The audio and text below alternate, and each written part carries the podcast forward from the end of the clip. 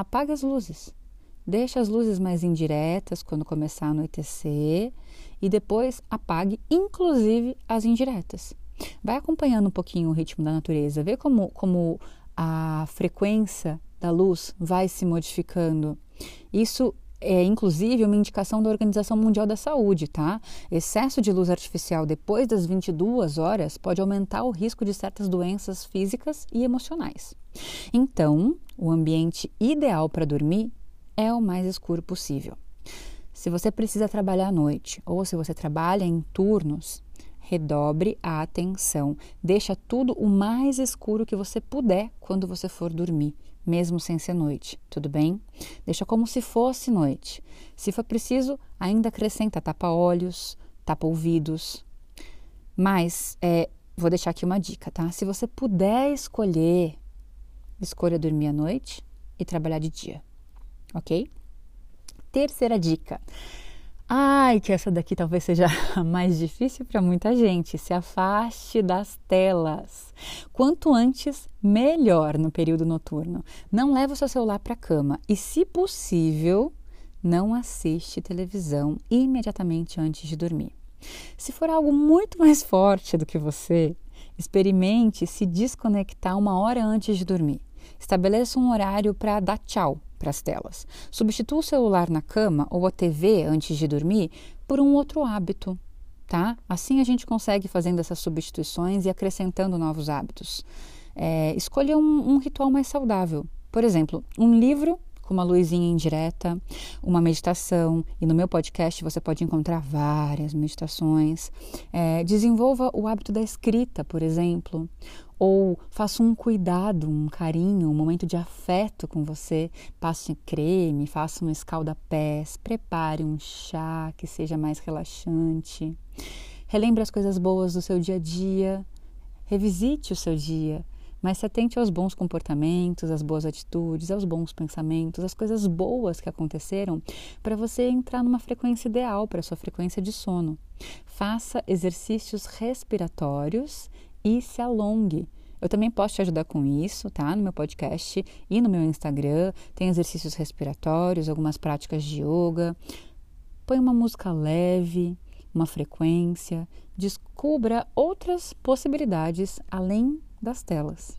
Tudo bem? Ó, uma dica para você entender melhor como implementar esse seu novo hábito é realmente você fazer ele logo após alguma coisa que você já está habituado a fazer. É, mudar muitas coisas ao mesmo tempo, estou trazendo várias informações aqui, pode ser mais frustrante do que positivo. Então, segue minha minha dica aqui, tá? Se eu já faço um chazinho para dormir. Então eu vou lá e começo a ler enquanto eu tomo o meu chá. Se eu ainda não leio, acrescentei um novo hábito. É, faz uma massagem facial depois que você escova os dentes, ali mesmo na frente do espelho. Tudo bem?